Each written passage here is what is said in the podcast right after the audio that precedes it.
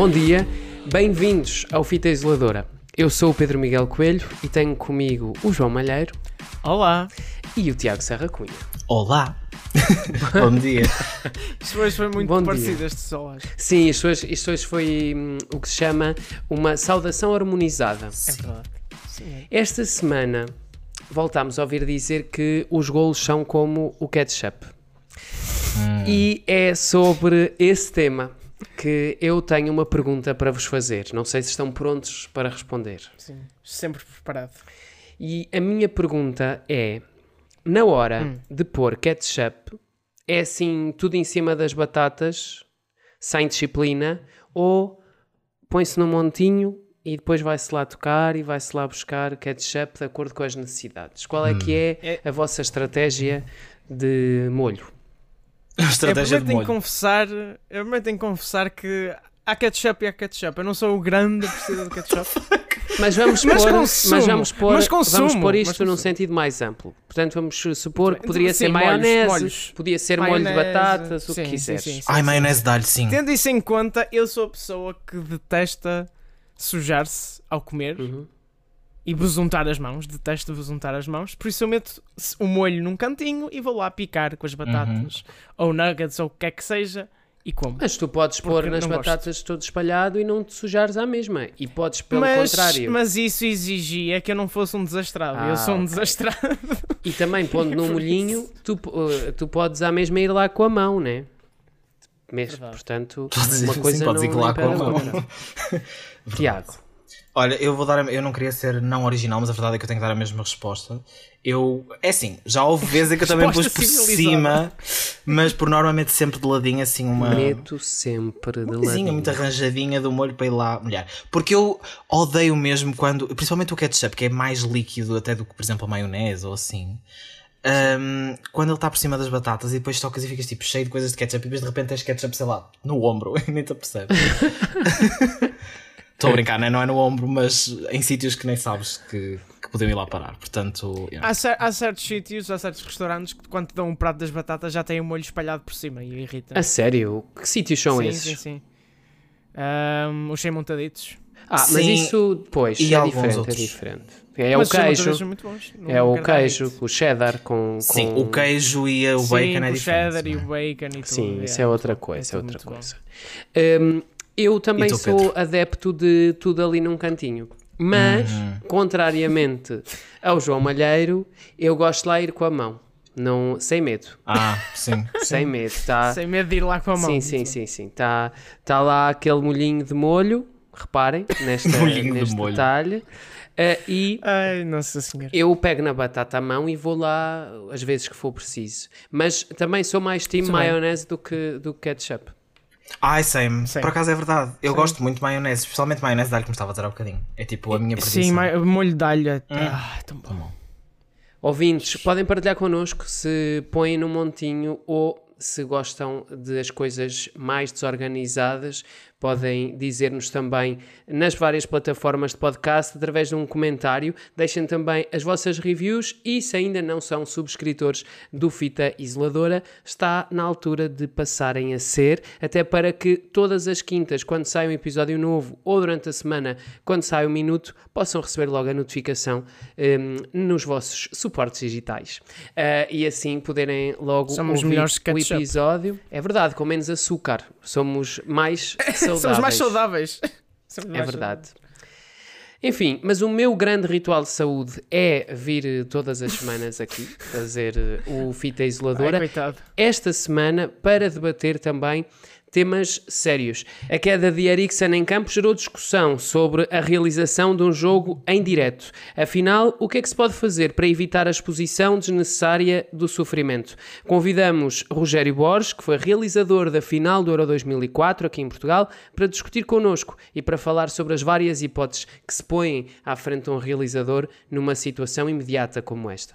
E o facto é que isto aconteceu durante o Europeu 2020 em 2021. O Europeu está de facto em campo, finalmente, e está a fazer moça na Liga das Audiências.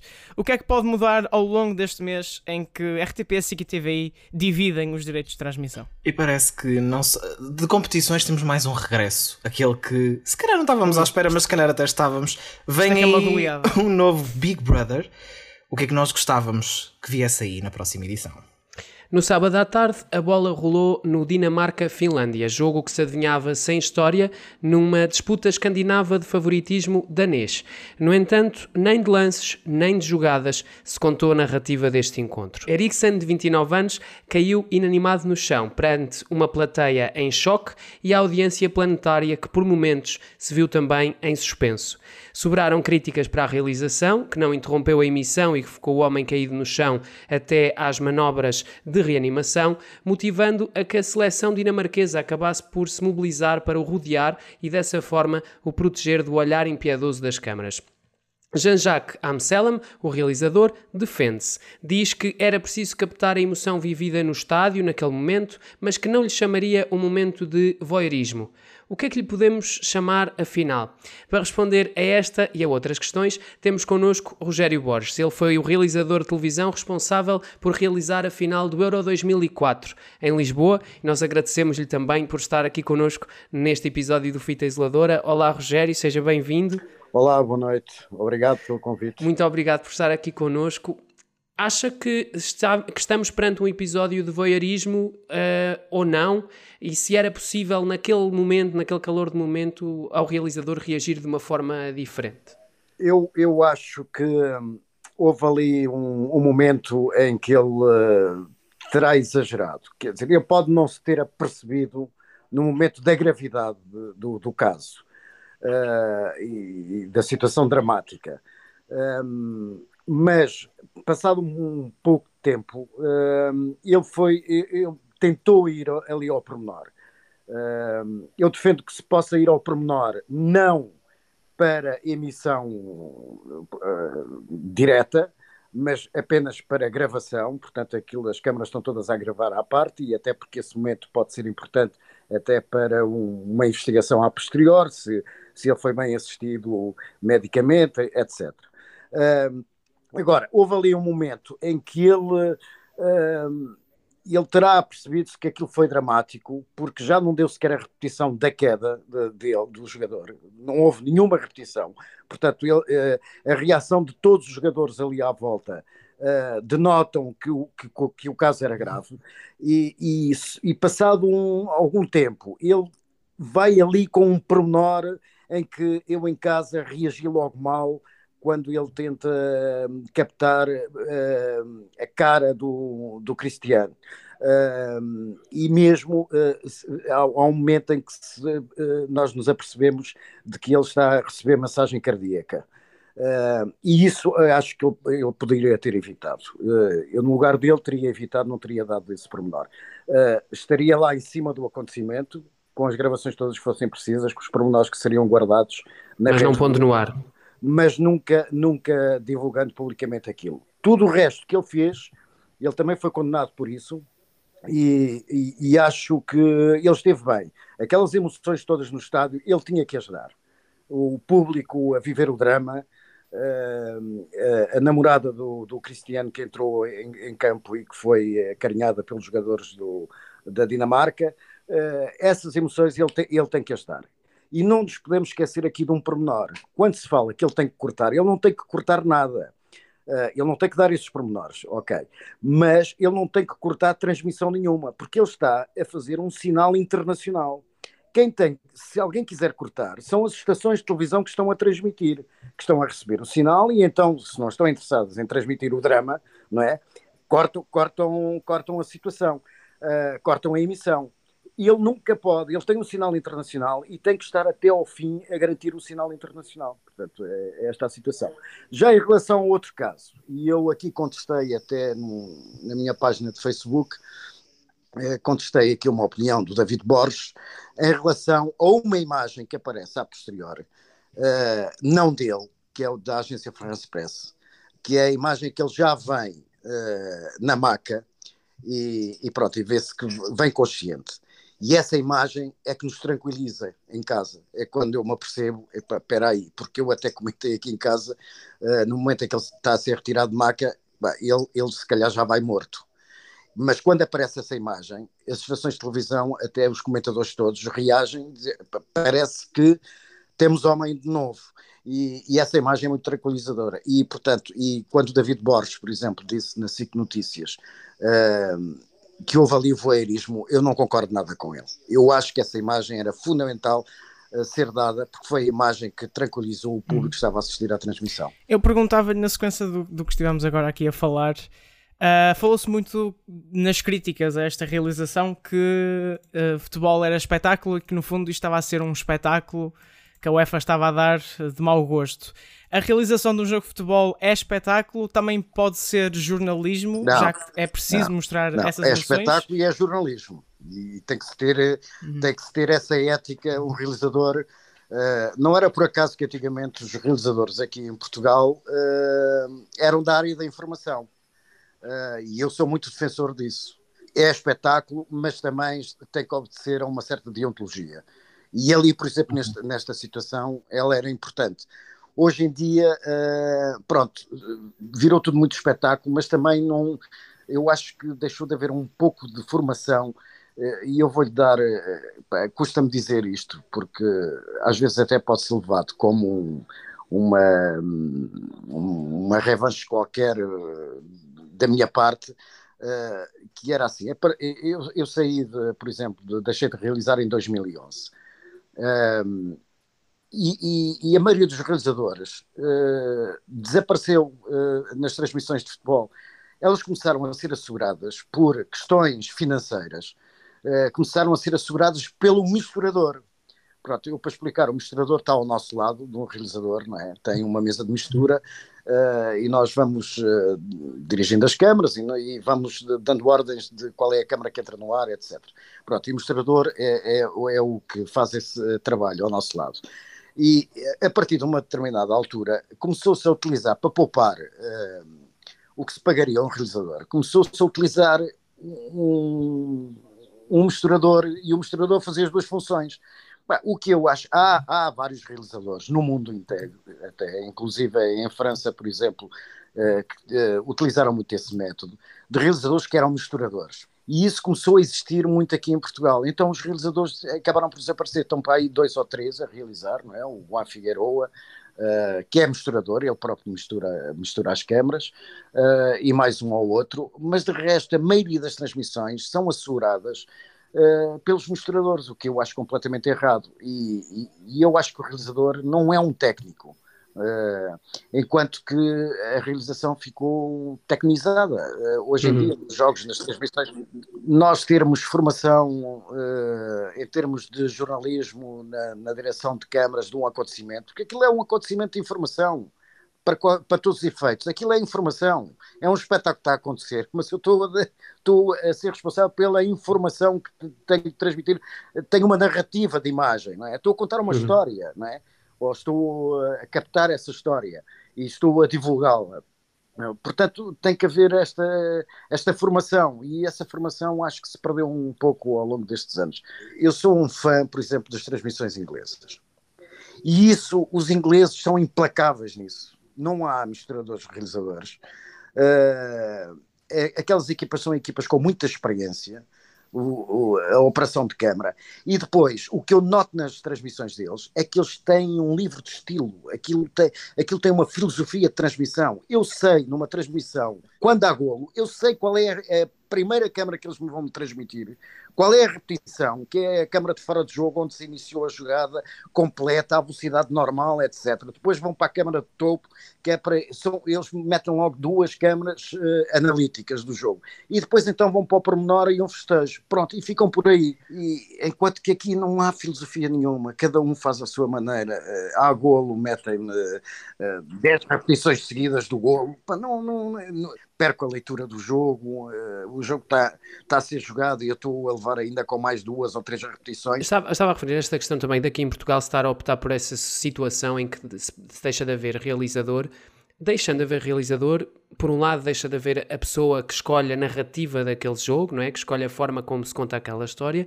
mas por outro lado também deixa de existir um responsável direto por aquela emissão, não é? Porque não se pode exigir, se calhar, a um misturador a mesma coisa que se exige a um realizador. Obviamente, obviamente, estou plenamente de acordo com essa, com essa observação. Uh, não posso, não posso, não posso exigir a um, um misturador pronto, porque ele não tem formação para isso, uh, portanto não vou, não vou exigir uh, responsabilidades no que quer que aconteça. Quer dizer, hoje em dia, aquele caso que se passou no jogo da Dinamarca, recordo-me agora, Dinamarca. Finlândia, Dinamarca, Finlândia. Dinamarca, Finlândia. Finlândia. Aqui em Portugal, eu não sei o que é que poderia acontecer. Porque não haveria um responsável, não é? Não haveria. Depende do mostrador que ali tivesse. Às vezes os mostradores são miúdos com 19 anos, 18 anos, 20 aninhos. Já tivemos um caso grave aqui em Portugal, que foi o, um, um Mico Feyer, é? com o Ricardo uhum. Espírito Santo, estava, estava a realizar o jogo. Não deu nada daquilo, não é? Quer dizer, nada daquilo se passou, defendeu muito bem a transmissão, etc por muita coisa. E, não, e não, recentemente foi elogiado, agora por causa deste caso. Pois, é. exato, quer dizer, eh, ele teve bem né, naquela altura, pronto, haveria de certeza espectadores que estavam mortinhos por ver o grande plano do Mico Ferreira morrer com a língua de fora, etc. Isso, eh, dariam tudo para ver essa imagem, quer dizer, mas tem que existir uma pessoa, não é, numa regi, que decide que não, isto não posso dar, não posso dar. Tem que ter essas imagens lá guardadinhas. Sim. Isso pode, mesmo... pode, ser importante, não é? Uhum. Mesmo para terminar, uh, falou há bocado do feed internacional que depois dá a emissão para, para, as estações locais. Aqui em Portugal optaram por repetir várias vezes as imagens, principalmente da queda um, do, Mas do isso, Ericsson. Isso, isso, aí já não foram buscar a emissão. A emissão internacional. Pois, isso foi depois, nos especiais de informação. Foi depois, foi depois. Sim, foi a posteriori. Gravaram e aquilo e depois tiveram uhum. ali a debitar, porque aqui também em Portugal, sempre que está a falar alguém, acham que se tem que estar sempre para dar umas imagens, que a gente chama Exato. o pintar.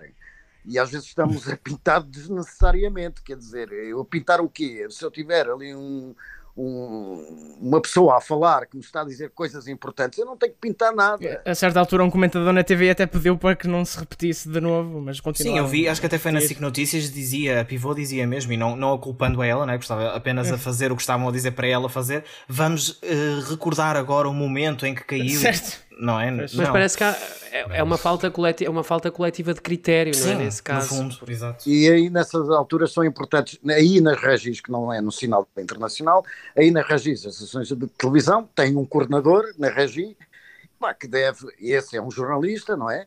Uh, que deve tomar todos os cuidados e dizer, epá, pera, chega, não, não, não imitas isso. Depois nos blocos de notícias podes meter uma outra imagem para dizer o que é que se passou, não é? Mas agora, enquanto tiverem ali os comentadores a falar, uh, aquilo estar em loop mais de uma hora, eu via imagens em loop mais de uma hora. Uhum. Pá, por amor de uhum. Deus, poupem-me a isso, não é? E não fazerem mais quatro janelas. Acaba por ser uma característica da, da, dos canais de informação em Portugal, essa multiplicação de ruído visual, não é? Com várias janelas e com não sei quantas coisas a acontecer em simultâneo. E isso, para mim, é, é de uma agressividade, incomoda-me, sabe? Porque uhum. às tantas já não estou a ouvir o que é que a pessoa está a dizer eh, porque ainda por cima, se ele tiver a falar exatamente um caso concreto em que eu estou a ver a imagem, tudo bem, às vezes não, estão a pintar eh, não deve funcionar assim, não é? Sim. Isso é a minha, a minha uh, filosofia de olhar para, para as transmissões e para as emissões. Sim. Rogério, obrigado, obrigado por ter estado connosco aqui neste, neste episódio, também pela, pela sua experiência neste tema. Nós vamos continuar já a seguir também a falar de televisão. Pois é, vamos para as transmissões televisivas ainda do Euro 2020. Uh, está em jogo a competição europeia de futebol, um ano depois do que era suposto. Acabou dividido pelos canais jornalistas. A TVI transmite 12 jogos, a RTP1 ficou com 8 e a SIC só traz 5. O futebol domina as audiências, sempre foi assim a bola em Portugal, e com o primeiro lugar em disputa pode fazer pender a balança a favor dos adversários da líder SIC, para ajudar-nos a responder a esta pergunta, temos connosco Gonçalo Marcos Barbosa, o especialista mais especialista de fita isolador em audiências. Olá, Olá bom dia, Manuela Cássio. Obrigado pelo convite. estás aqui! Estás aqui! Aqui estás! Aqui estou e tu eu, foste mesmo eu. convidado, não te inscrever. E, tu, e, e, tu sim, tu sim és um convidado uh, verdadeiro deste podcast. Olha, Uh, a TVI liderou dois dias esta semana à custa do Euro, assim conseguiu uma vantagem muito alargada na terça, mas ainda há um mês de campeonato. Se fizeres as contas, o que é que tu achas que vai acontecer? Quem é que vai estar a liderar a tabela desta liga? Uh, eu acho que vai ser mesmo a, a SIC. Um, porquê? Primeiro, em primeiro lugar, este campeonato, pelo, pelo próprio calendário que tem, uh, está dividido em dois meses. Logo, isso dissipa a meio um bocadinho o efeito, não é? Era um bocado uhum. diferente se fosse todo, todo o campeonato, do princípio ao fim, no mesmo mês, se calhar fazia ali um abalo maior. Depois, acho que o facto de eles terem dividido o pacote de jogos, uh, que inicialmente era a ideia era que a TVI ficasse, ou pelo menos a TVI tinha-os comprado inicialmente todos, uh, mas depois com esta distribuição eu acho que também acabou por se dissipar um pouco. E é, acho que isso é especialmente uh, notório com o facto de cada, cada um dos três canais generalistas ficar com um dos jogos de Portugal na fase de grupos. Acho que isso é especialmente importante para dissipar uh, alguma vantagem que a TV precisava de ganhar.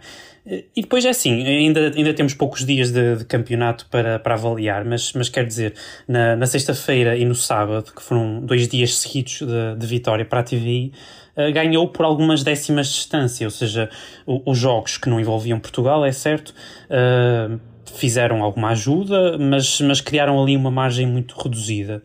E para trás já tínhamos 10 dias uh, que já tinham sido muito dominados pela SIC, que ajudou a amilhar já uma boa vantagem. Sim. E que eu acho que, que, com estas migalhas, pelo menos, não vai, uh, não vai conseguir aqui, chegar lá. Eu queria aqui fazer, eh, desculpa, só dar duas notas em relação a esses dois dias, que foi sexta e sábado. Sendo que sexta foi o início uhum. do Euro e sábado foi o drama do Christian Eriksen, que ocupou também uma, um bloco informativo da TV que lhe deu ali uma força extra. E, ba e bateu o Marco Paulo. O que eu ia dizer, o que eu ia dizer, era, o que eu ia dizer era precisamente isso, ou seja, foram dois dias de liderança da TVI, mas neste dia da, hum, do Ericsson foi uma liderança por apenas uma décima. Uh, e podemos mesmo dizer que, infelizmente, um, aconteceu o que aconteceu ao Ericsson, mas se não tivesse acontecido o que aconteceu, a TVI não tinha ganho o dia. Uh, porque é o prolongamento da emissão que permite que a, TVI lidere o dia. Caso tivesse menos tempo de, de emissão do futebol, um, isso já não teria acontecido. E na segunda-feira transmito Espanha-Suécia e mesmo tendo o programa mais visto do dia, uma liderança alargada durante aquele período, ainda por cima foi um jogo em horário nobre, portanto tem um peso maior na, nas contas diárias, a TVI perde o dia. Uh, e vem, é importante dizer que na primeira, se contarmos apenas com os primeiros 15 dias do ano, do mês, aliás, os primeiros 15 dias do mês, a SIC está com uma vantagem superior um, em relação à TVI do que aquela que teve no mês de maio e a TVI está a perder cota de mercado face ao mês de maio. Portanto, agora estes últimos 15 dias do mês vão ser fundamentais para, hum, para a TVI reganhar aqui alguma vantagem, mas estes primeiros dias não deixam adivinhar que as contas vão ser muito fáceis ou que este número de jogos maior para a TVI Sim. vá uh, conseguir resolver tudo. Ou seja, porque eles não são todos todos, são todos tipos jogos de Portugal, não é? É assim, eu acho que é, é certo e sabido e não podemos negar que quando a TVI transmitir um jogo de Portugal, para a semana vai fazê-lo, certeza absoluta que vai ter resultados é já no sábado, bons, é já no é? sábado com Portugal-Alemanha e ainda por cima vão ser jogos fortes, não é? O Portugal-Alemanha passa no sábado na TVI e depois na semana que vem, já não me recordo do dia ao certo, é um, a RTP vai, na quarta-feira a RTP1 vai transmitir um Portugal-França, não é? Porque nós temos este grupo que tem Portugal, Espanha, eh, Portugal, França, Alemanha e Hungria. E portanto são, são uhum. aqui quatro equipas também e, e, e, diria que, que, a TVI no sábado tem todas as condições para fazer um, um brilharete, porque sábado é um dia um pouco claro. fraco para concorrência, portanto assim uma, uma aposta destas forte vai, vai ajudá-la. Só que lá está, é um pouco anulado pelo que vai acontecer provavelmente esta né, com os resultados desta terça-feira, uh, com, uhum. com o primeiro jogo com a Hungria. Uhum. Que também Sim. vai dar certamente um dia muito, muito bom para a SIC. E deu, e deu, e deu um dia muito forte para a SIC.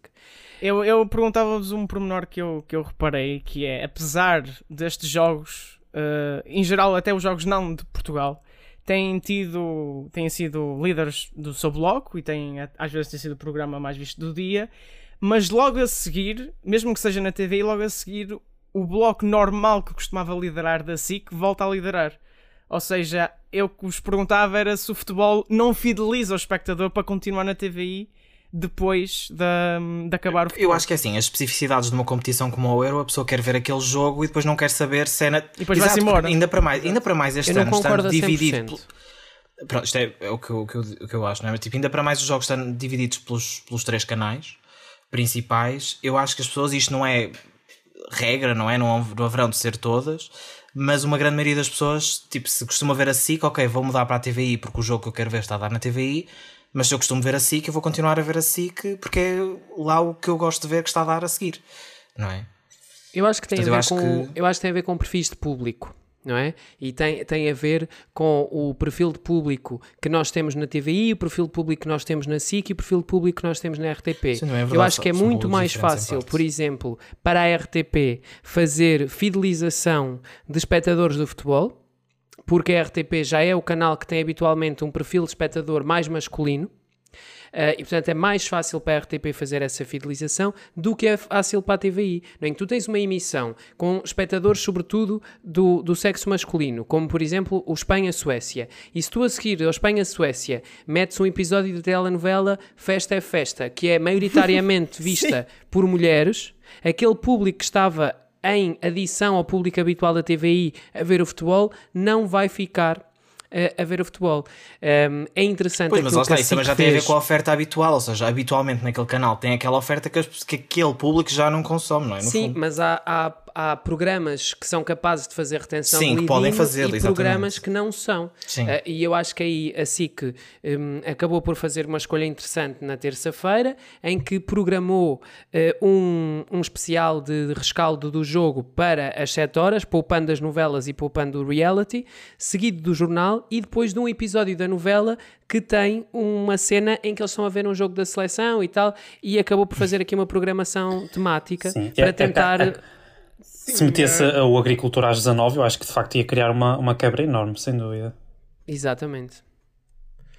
Mas também não é possível fazer estes alinhamentos sempre, não é? Porque tu não Sim, podes alinhar um rescaldo em prime time contra a novela da SICA Claro. e ainda ia- iria ser pior para, Depois para a depende TV. do horário, não é? Também. Sim. E pronto, a próxima pergunta, no fundo, acho que já responderam, mas só para frisar ainda mais, a SIC foi a que comprou menos jogos, a TV foi a que comprou mais. Pelo que vocês já andaram a dizer, pode ser que esta aposta não faça realmente muita diferença, mas acham que, que vai ser um game changer ou a SIC fez bem em comprar menos e a TVI fez mal em comprar mais? Acho que a SIC, fez. a- acho que a SIC tem sido bastante conservadora já há bastante tempo nas suas despesas. Acho que tirando algumas, assim, às vezes algumas movimentações de grelhas que são imprevistas, do ponto de vista dos investimentos, eu acho que a SIC tem tendência, nesta fase atual, para ser conservadora, portanto escolheu apenas um pequeno lote de jogos e acho que, que fez bem. É líder, eh, tem boas armas para se defender e consegue ser criativa nisto. Lançou logo eh, episódios novos do, do Terra Nossa, especialmente orientados para, para esta época, e, e sabe também utilizar os outros programas que tem na grelha, que tem aliás uma grelha com vários horários líder, portanto tem essa folga e não precisa de, de- desse tipo de armas para atacar. Isso acho que é muito mais crítico para a TVI.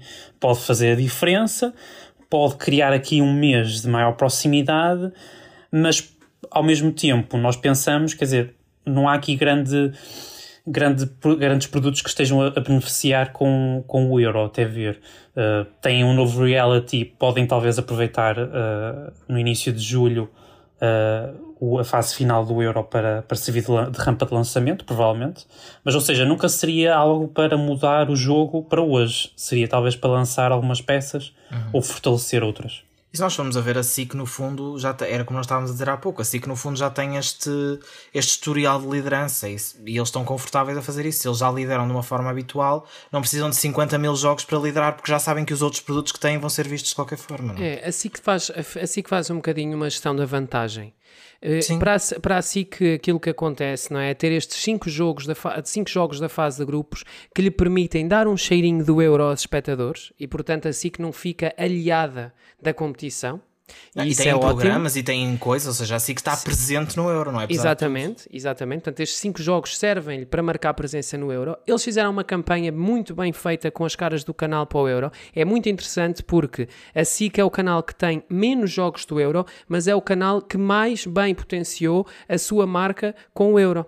Claro que eh, provavelmente comprar apenas 5 jogos vai sacrificar aqui alguns dias, mas por outro lado vai poupar orçamento. E é, é muito interessante olhar para, para a maneira como a SIC faz programação, porque parece que nós conseguimos sempre ver duas mãos, uma de cada lado. Uma mão com, com um saco de dinheiro que raramente abre e outra mão com, um, com alguma criatividade para fazer esse dinheiro render. E parece que nós estamos constantemente uh, nessa, duali nessa dualidade na grelha da SIC. E foi isso que ela fez. A TVI, por outro lado, precisa mais de fazer esta aposta. E por isso é que eles, em 2020, iam transmitir os jogos todos. Depois, agora para 2021, não conseguiram chegar a acordo com a Sport TV, porque a Sport TV aumentou uh, o preço.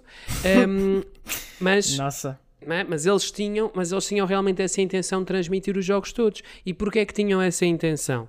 Porque precisavam.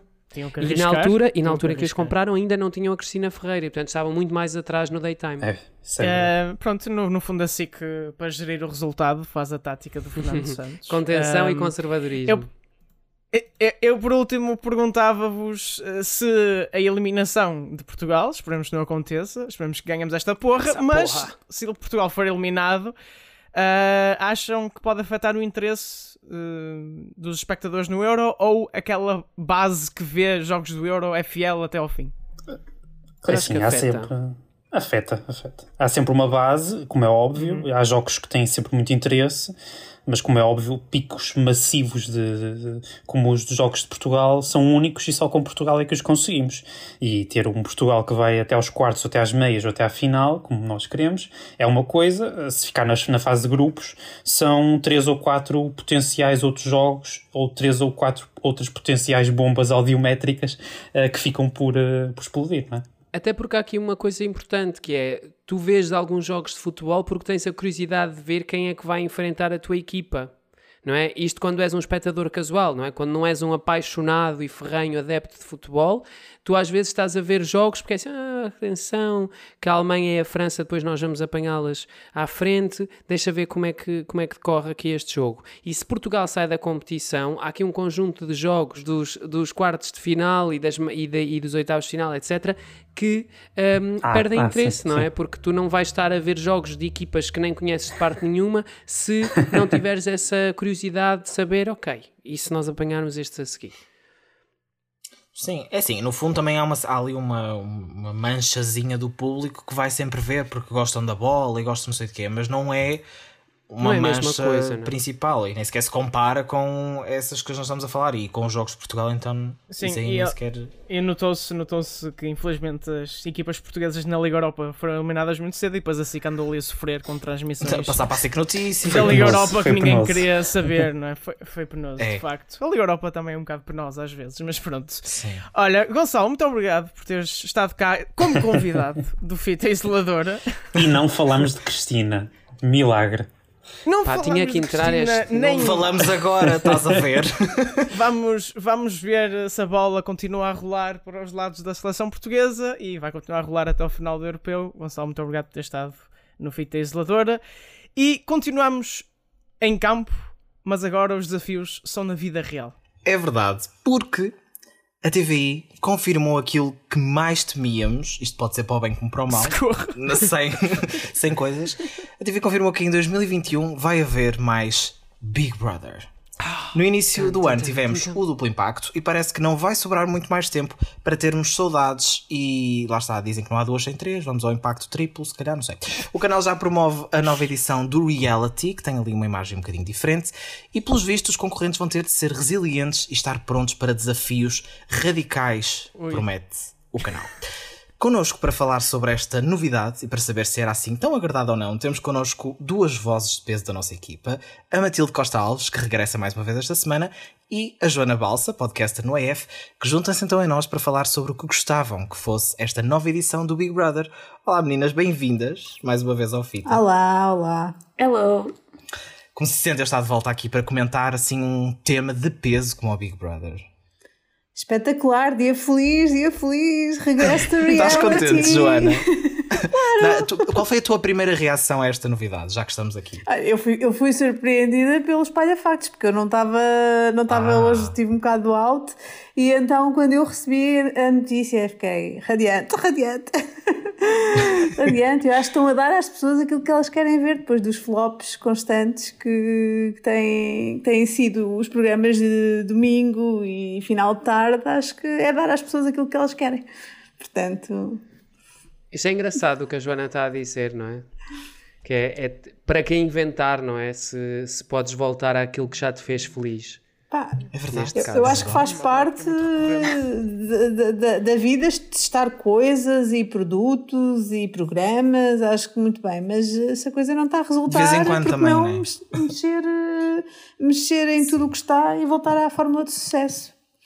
Vamos ver se resulta, porque lá está, eh, já discutimos aqui se está esgotado ou não o formato. Fizemos todo um episódio sobre isso, não é? Eu sou uma pessoa que ainda acredita que pode, que pode resultar, mas, mas a ver vamos, a ver vamos. Matilde, eh, primeiras opiniões sobre isto. És da opinião da Joana que, ou seja, estás contente, achas que faz sentido este regresso ou achas que tinha, tinha chegado no duplo impacto e agora uma pausazinha maior era necessária? É é assim, eu acho que o grande problema, o que parece ser o grande problema do, do regresso do Big Brother a partir de 2020 é efetivamente o facto de não haver uma pausa maior entre os programas. Por exemplo, na altura do duplo impacto, nem sequer houve uma pausa efetivamente entre o duplo impacto. Não, desculpem. Entre o BB Exato, é Revolução. isso, é isso. BB Revolução e o duplo impacto. já nem sei que é complicado. Tipo, eu, eu adorei tanto a segunda e terceira edição que, que nem sei. Pronto, aqueles com nomes menos fixes do que BB 2020. Ah, pronto, e já nem me lembrava de vir aqui comentar sobre reality shows desde o Desde a Revolução. Pronto, quando a Teresa voltou. Sim, ahm, por isso, é assim, saudades vossas não tinha. Saudades vossas. Ah, Do bebê. agora é que saiu a boca para a verdade. Não, porque estive aqui.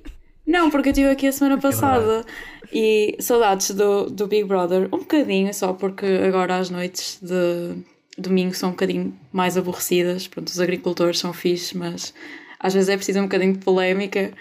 Eh, e pronto, se calhar, não sei, estou um bocadinho confusa com as opções da TVI, porque eles também estão a promover outro reality show ao mesmo tempo, então não sei o que é que vai acontecer efetivamente, porque é que se lembraram de, de pôr dois ao mesmo tempo, assim do nada. Eu acho que, não são, acho que não são dois. Eu acho que este aqui vai agora ser eh, posto no período de verão e o, e o Big Brother arrancará em setembro. Eu acho que eles não. Sim, sim, sim, sim. Eu não, Sim, não, não prevejo Agora, que eles vão agora- acumular os É- dois. É para ter a gala, para ter a gala de final de ano, ser a gala final. É Sim, Exato, sim. é a estratégia de sempre, sim.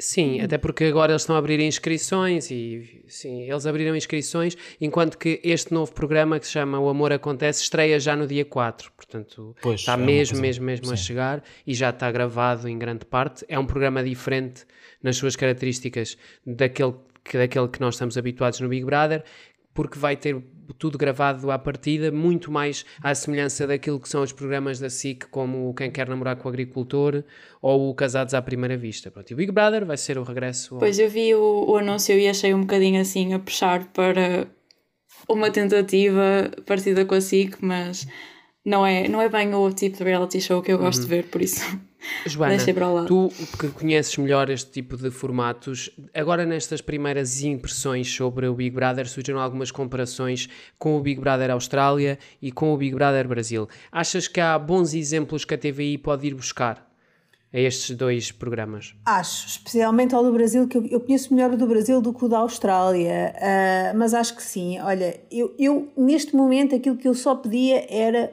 rigor.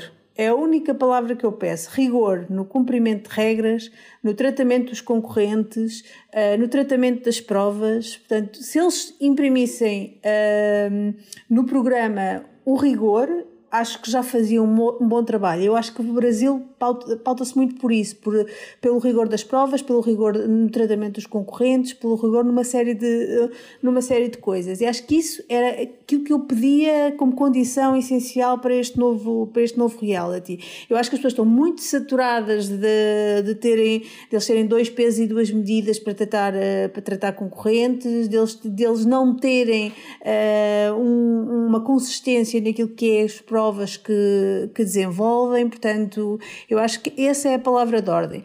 Depois, aquilo que eu acho que, que, que tem que haver também, e isso é só a minha opinião enquanto espectador e que gostava de ver, é, é a questão da inovação, quer dizer, é pegarem, se calhar, em ideias que surgem de outros formatos uh, internacionais e trazerem para as provas e para as próprias dinâmicas de jogo que eles imprimem. Um, eu acho que isto tem muito a ver depois também com o casting que eles realizam. Eu acho que o casting vai ser fundamental e determinante mais uma vez. E espero que eles já estarem a antecipar para junho um programa que vai estrear em setembro. Uh, lhes dê aqui margem para recrutarem boas pessoas ou concorrentes Uh, e não concorrentes que ao fim de uma semana estão na aula psiquiátrica, porque acho que isso aí revela um, um falhanço do casting em si. Portanto, espero que pelo menos isso eles apostem. E uma das terceiras coisa, uh, condições que eu gostava de ver também neste, neste novo formato era mais espaço para debate e discussão das galas. Eu achei que estes últimos Big Brothers, uh, as galas domingo, eram sempre a correr. Uma, uma, era recorrente tu assistires à Teresa Guilherme e ao Cláudio em pressão por causa dos tempos e basicamente não conseguias aprofundar nada, nem o jogo, nem o tema que estava em causa, nem nada.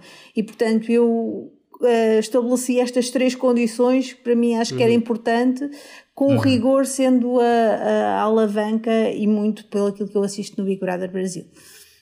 Uhum. Matilde, tu tinhas, na altura do, do Big Brother Revolução, uma das coisas que tu tinhas dito foi que sentias falta de uma componente mais de problematização eh, que existia no BB 2020 e que é justamente isto que a Joana diz que faz falta um, ehm, nesta, nestas edições, nestas últimas, não é? no Revolução e no, e no Duplo Impacto. Achas que há forma de conseguir aliar essa componente mais de discussão com um formato que por aquilo que foi anunciado até agora, vai estar mais baseado nas provas físicas e nos desafios? Um, boa questão. Eu tinha dito uh, especificamente isso. Eu acho que uma das coisas que se notou muita diferença é que no primeiro programa, no BB 2020, houve uma problematização de vários temas que são importantes e talvez até fraturantes na nossa sociedade, e isso notou-se muito na reação das pessoas. Uh, enquanto que nas segundas, na segunda e na terceira edição o que havia mais era uma espécie de criar polémica só porque sim, não era uma problematização de coisas que até tinham interesse em ver discutido na televisão e que fazia as pessoas depois pensarem sobre esses temas, era só polémica baseada em coisas que os concorrentes faziam ou diziam que nem tinham grande interesse, tirando, lá está, tirando, pronto, aquele facto bastante triste de uma pessoa fazer uma saudação nazi mais de uma vez, uh, mas pronto, enfim, esse já nem sequer merece ser referido muito além disto. Uh, eu acho que sim, acho que o facto de haver desafios mais físicos e mais rigorosos, talvez, uh, se calhar também à semelhança do BBB, que pelo menos é essa a ideia que eu tenho, apesar de não ver, acho que isso não faz com que estes temas não possam surgir uh, e que não seja discutido e falado e talvez até debatido nas galas. Para mim acho que, acho que pode, pode haver essa dualidade e que não afeta uma nem a outra, porque estando tanto tempo ali fechados uns com os outros, óbvio que muitos destes temas acabam por surgir e se surgem, mais vale serem discutidos do que simplesmente serem ignorados e depois criar este tipo de confusões uh, só do lado de fora. E depois temos uma produção que não é, como a Joana estava a dizer, não é rigorosa, na minha opinião acaba por nem ser imparcial, depois faz as coisas meio porque é pressionada e acaba por ser um bocadinho cansativo para o espectador, na minha opinião. E acho que muito, desculpa, só mesmo para terminar, acho que muito do público que a TVI ganhou com o BB 2020, também porque pronto, estávamos todos fechados em casa, não é? Uh, acho que muito do público que a TVI ganhou com o BB 2020 e que pela diferença que houve do BB 2020 a outros reality shows que, que, possam parecer semelhantes, como o Secret Story, que também tinha a voz, pronto, que é o Big Brother aqui, uh, acho que esse público gostou do BB 2020 exatamente porque havia uma diversidade, havia essa problematização, uh, diversidade também no casting, coisa que já não se refletiu nas temporadas a seguir, em que se calhar só ficou aquele público mais uhum. tradicional ah, desses Eu reality shows. também uh, às duas qual é que é o apresentador que preferiam ou acham que vai acabar por apresentar este programa, porque estavas a falar precisamente que o BB 2020 ficou muito marcado pela edição que foi, e foi na altura o Cláudio Ramos que assumiu esse desafio. Na edição a seguir foi a Teresa Guilherme que voltou, e depois do duplo impacto foi, foram os dois, né? Uh, acham que vai voltar a ser os dois? Vai ser a Teresa por ser já da casa? Vai voltar a ser o Cláudio e vai ser outra pessoa? Epá, isso, isso, eu não faço ideia. Eu, eu, duvido, eu não, acho que o Cláudio não, não vai acumular uh, uh, os dois programas continuando a fazer manhãs. Acho que é, é humanamente muito desgastante fazer manhãs e o Big Brother acho que é não sei, tenho dúvidas, mas se efetivamente foi a eu gostei muito de ver a dupla no, no duplo impacto. Gostei mesmo de os ver, da dinâmica entre os dois, foi uma dinâmica que me surpreendeu. Uh, embora eu acho que ele ainda tem ali alguma, algum, alguma estrada para andar para chegar ao, ao nível da Teresa, mas eu acho que eles complementavam uh, ele na sua. Uh, de, como é que eu posso dizer isto? Na sua inexperiência, vá, digamos assim, em Sim. realities, e ela também porque precisa de ser desafiada. e portanto eu acho que essa dupla foi, foi muito interessante. Eu gostava de voltar a ver os dois. Um, acho, acho que não, vão, não, não vai haver inovação a nível da apresentação, pelo menos eu não, não estou à espera, à espera disso. Uhum. Acho que eles vão se manter fiéis, acho que já inovaram o que tinham para inovar e a coisa não correu assim tão bem. E portanto, mas era a dupla que eu gostava de ver. Gostava de ver. E tu, Matilde? Sim, na minha opinião, eu acho que também gostava de voltar a ver os dois como dupla. Acho que, exatamente como a Joana estava a dizer, eu acho que eles tipo, se balançam um ao outro. Uh, porque eu também acho, eu sinto que eu na altura critiquei muito o Cláudio Ramos e depois vi a segunda edição com a apresentação da Teresa Guilherme e fiquei, afinal, já não é bem aquilo que, que eu achava que era para criticar tanto. Uh, até fiquei com pena, coitado do senhor, uh, senhor, vá, do homem. uh, mas eu acho que eles complementam-se bem. Também não imagino ele a fazer sozinho, embora também acho que o formato ficaria um bocadinho obsoleto se ele já não estivesse lá. E acho que também se notou muito essa diferença entre a segunda edição e a terceira, uh, em que estavam os dois juntos. E apesar de se notar, eles têm uma boa dinâmica, apesar de alguns erros se notarem às vezes, dessas pressas que eles tinham, depois parecia que estavam a ler, notava-se que estavam a ler o teleponto, que não sabiam quem é que dizia o quê, mas mesmo assim eu, eu sentia... acho que que pronto, tipo, também estavam no seu próprio reality. Sim, eu sentia que a produção não os amparava o suficiente. Uh, eu acho, Sim, e isso é uma coisa que é muito má que passe para o público. É, o, é tu teres um, ehm, dois apresentadores que estão constantemente numa vulnerabilidade porque parece que têm o alinhamento a fugir-lhe debaixo dos pés. Né? E nós assistimos por duas vezes, já, eu lembro pelo menos de duas, mas até podem ter sido mais. Lembro duas vezes em que tínhamos o concorrente expulso a chegar ao estúdio e os créditos finais a entrarem no ar sem dar tempo de falar com o concorrente expulso. Uhum. E não há apresentadores nem profissionalismo que resista quando tu tens coisas destas a acontecer em direto. E, e acho produção, que isso é? fragilizou, exatamente, isto fragilizou o desempenho deles, sendo que eu concordo com a Joana. Acho que uh, o Cláudio Ramos uh, conseguiu desinstalar um bocadinho bocadinho a Teresa Guilherme, que é uma pessoa que segue ali muito o guião e que eu acho que também nesta edição BB Revolução se acomodou muito a esse papel de seguir o guião e de seguir o teleponto. E o Cláudio desinstala e tira um bocadinho daí. Por outro lado, ela dá uma firmeza e uma experiência à apresentação que ele não tem e que se notava no BB 2020 que ele tinha muita dificuldade de reagir em casos de frustração e em casos de situações não planeadas. E acho que eles os dois se complementaram muito bem. Mas eu agora até perguntava também ao, ao, Malheiro e ao Tiago se eles não acham que podia haver outro nome, outro apresentador uh, que fizesse o Big Brother.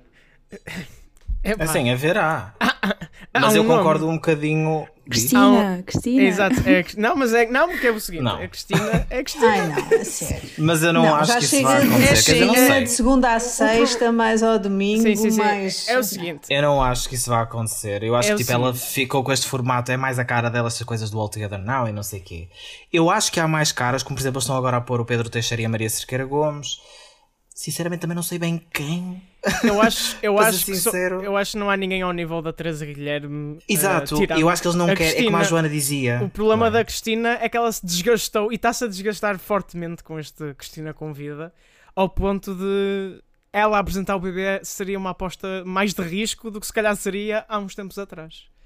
E é esse o problema. Eu acho que ela era uma grande apresentadora. Eu acho que ela dava uma grande apresentadora é. de, de, de, reality show. Acho mesmo que uhum. dava. E acho que o erro. Porque ela é boa a lidar com as fez, pessoas. É boa a lidar com as pessoas, é boa a explorar as situações, um, uhum. sabe, sabe entender o que é que interessa ao público das várias Tem narrativas que existem num programa e, portanto, eu ia criar uma empatia, uma ligação enorme com os concorrentes, até porque os concorrentes iam ficar, eu acho, num grande shitex estarem a participar num programa apresentado pela Cristina Ferreira.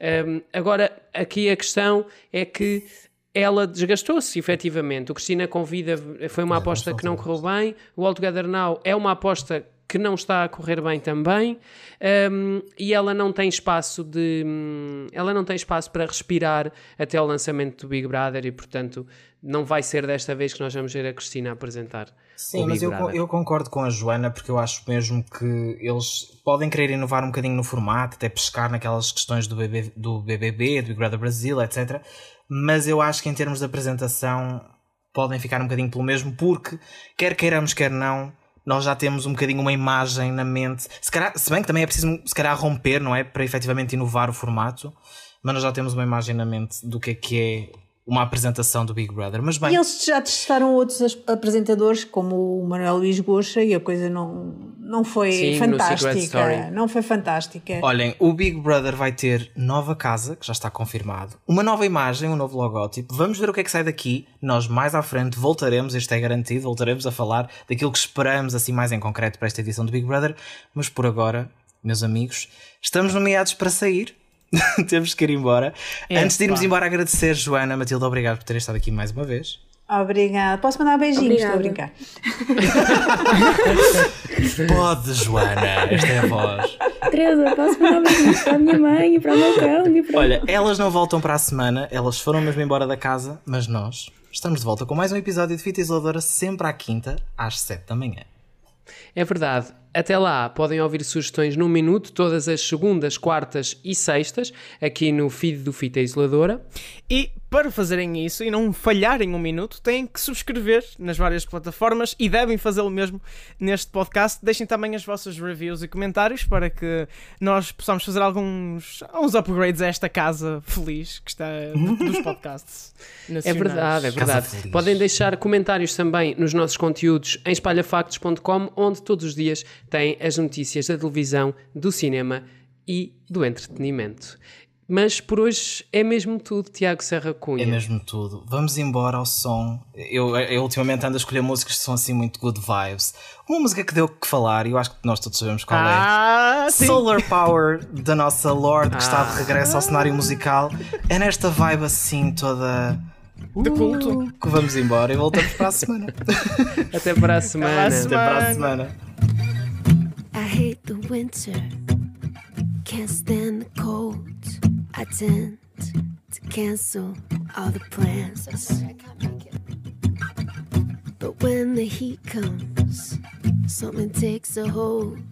Can I kick it? Yeah, I can. My cheeks in hot color, overripe peaches. No shirt, no shoes, only my features. My boy behind me, he's taking pictures boys and girls onto the beaches. Come on, come on, tell you my secrets. I'm kinda like a prettier Jesus. Forget all of the tears that you've cried, it's over.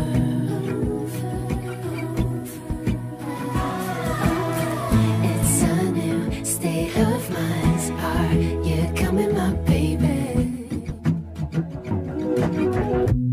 Acid green, aquamarine. The girls are dancing in the sand. And I throw my cellular device in the water. Can you reach me? No, you can't.